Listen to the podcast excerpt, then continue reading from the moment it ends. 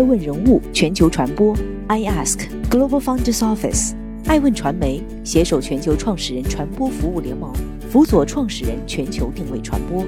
爱问资本携手全球创始人金融服务联盟，帮助创始人公司投融资管。欢迎您每天聆听爱问人物。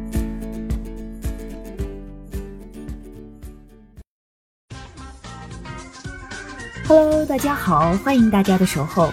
今天我们来聊一聊爱问人物，九十八岁赌王走了，四房十五子展开五千亿遗产大战。席慕容曾说：“太阳落下再升起，有的人就已经和你永绝了。”据港媒报道，当地时间五月二十六号下午，港澳知名爱国企业家、第九届至第十一届全国政协常委何鸿燊逝世，享年九十八岁。一代枭雄离我们而去，从此再无赌王。赌王仿佛成了何鸿燊最大的人生标签，但其实他还有很多不为人知的身份：工商界知名人士。一生心系祖国，情牵港澳，自强不息，勤奋创业，积极参与祖国经济建设，支持文化、科技、体育、慈善事业，为内地与港澳地区合作交流做出积极贡献。第九至第十一届全国政协常委期间，积极参政议政，建言献策，参与见证中英谈判及香港回归祖国，目睹“一国两制”、“港人治港”、高度自治方针的成功实践。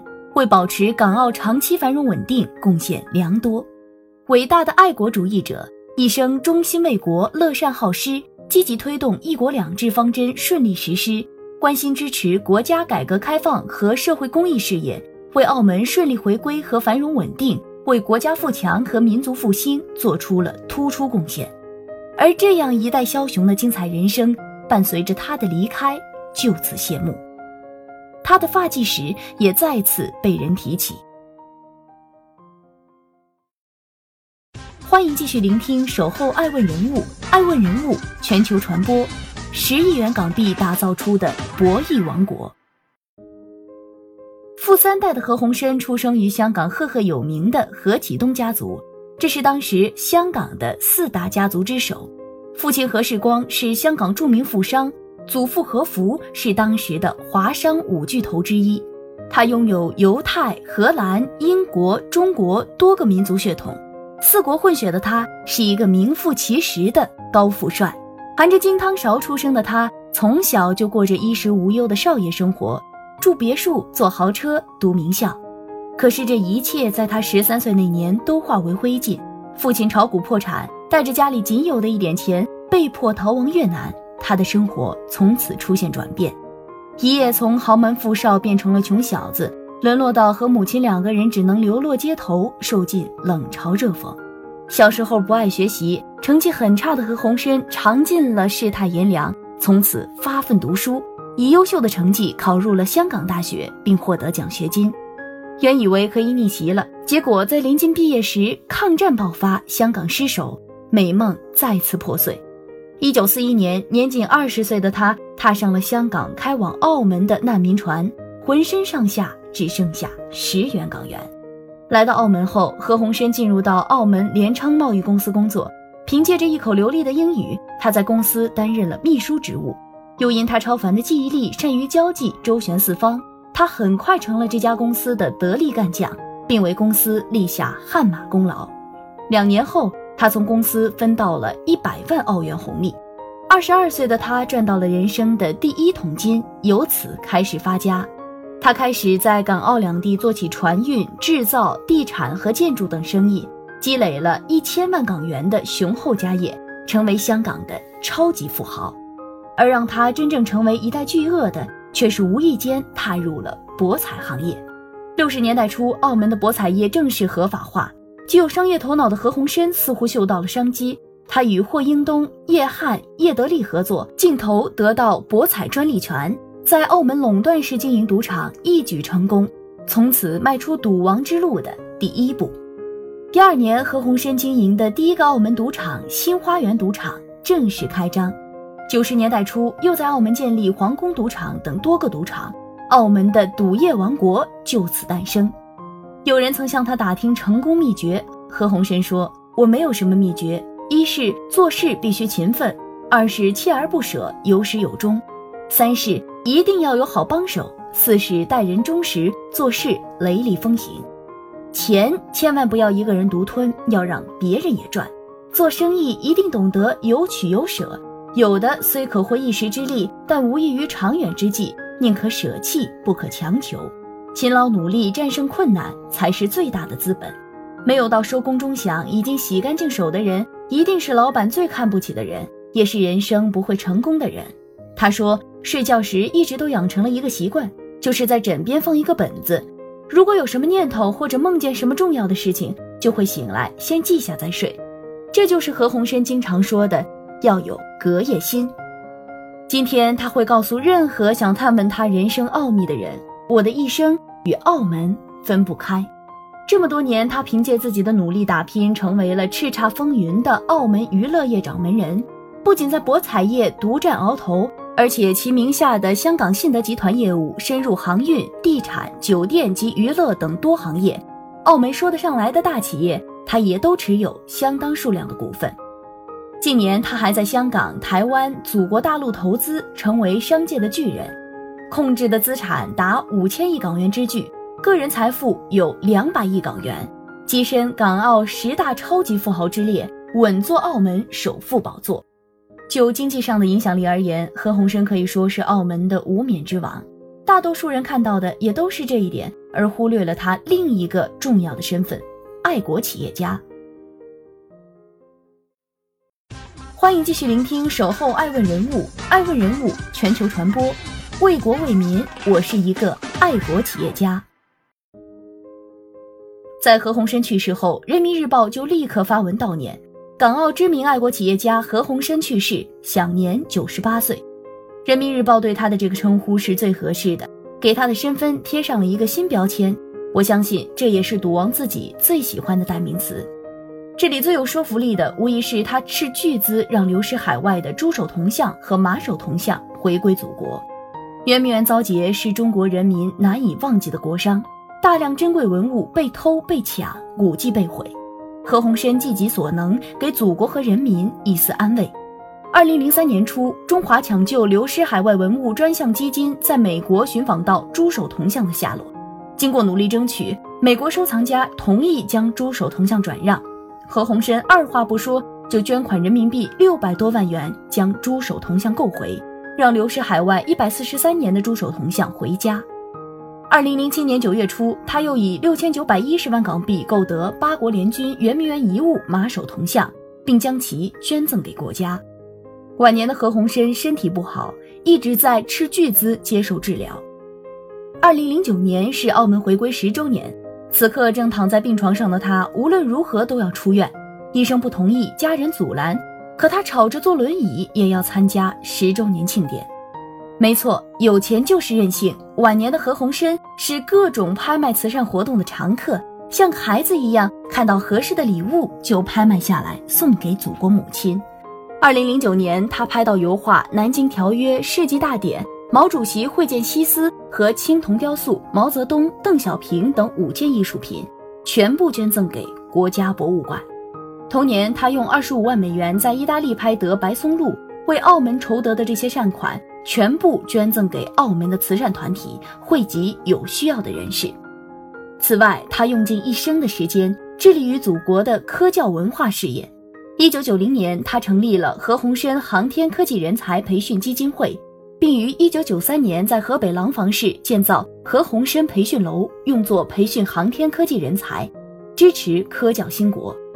一九九九年三月，又出资三百万美元支持北京兴建中华世纪坛。北京申奥成功后，曾担任北京奥运火炬手，捐献水立方。汶川地震时，他向灾民捐献一千万港元赈济款。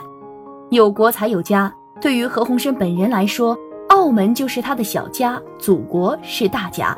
他坚持保护并推广澳门独有的中西文化。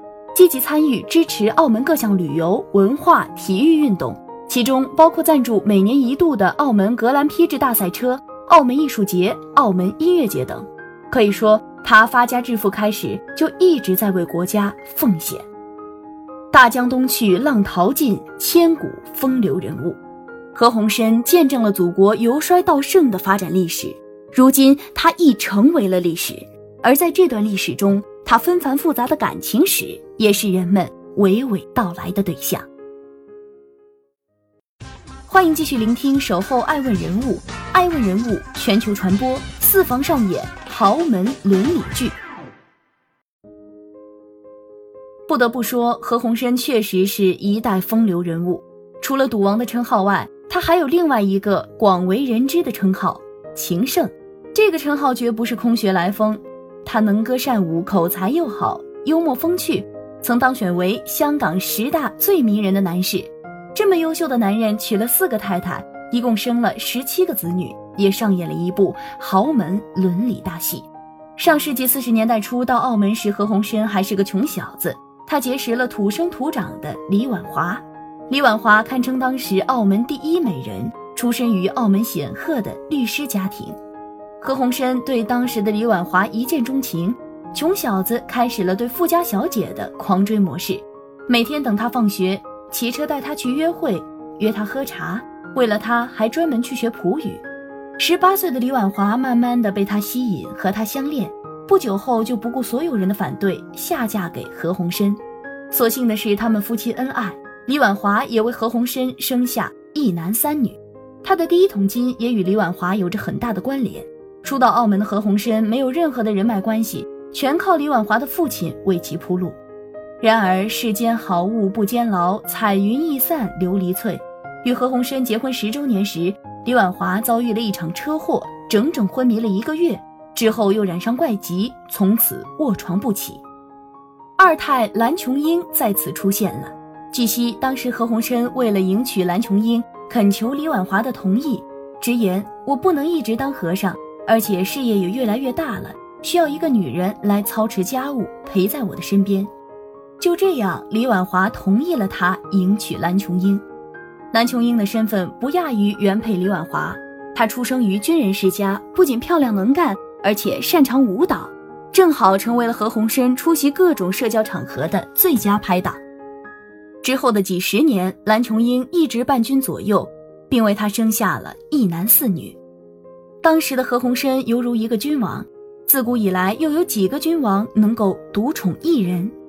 一九八五年，已经六十四岁的何鸿燊身边出现了一个新面孔，他就是李婉华的私人看护，毕业于医学院的陈婉珍。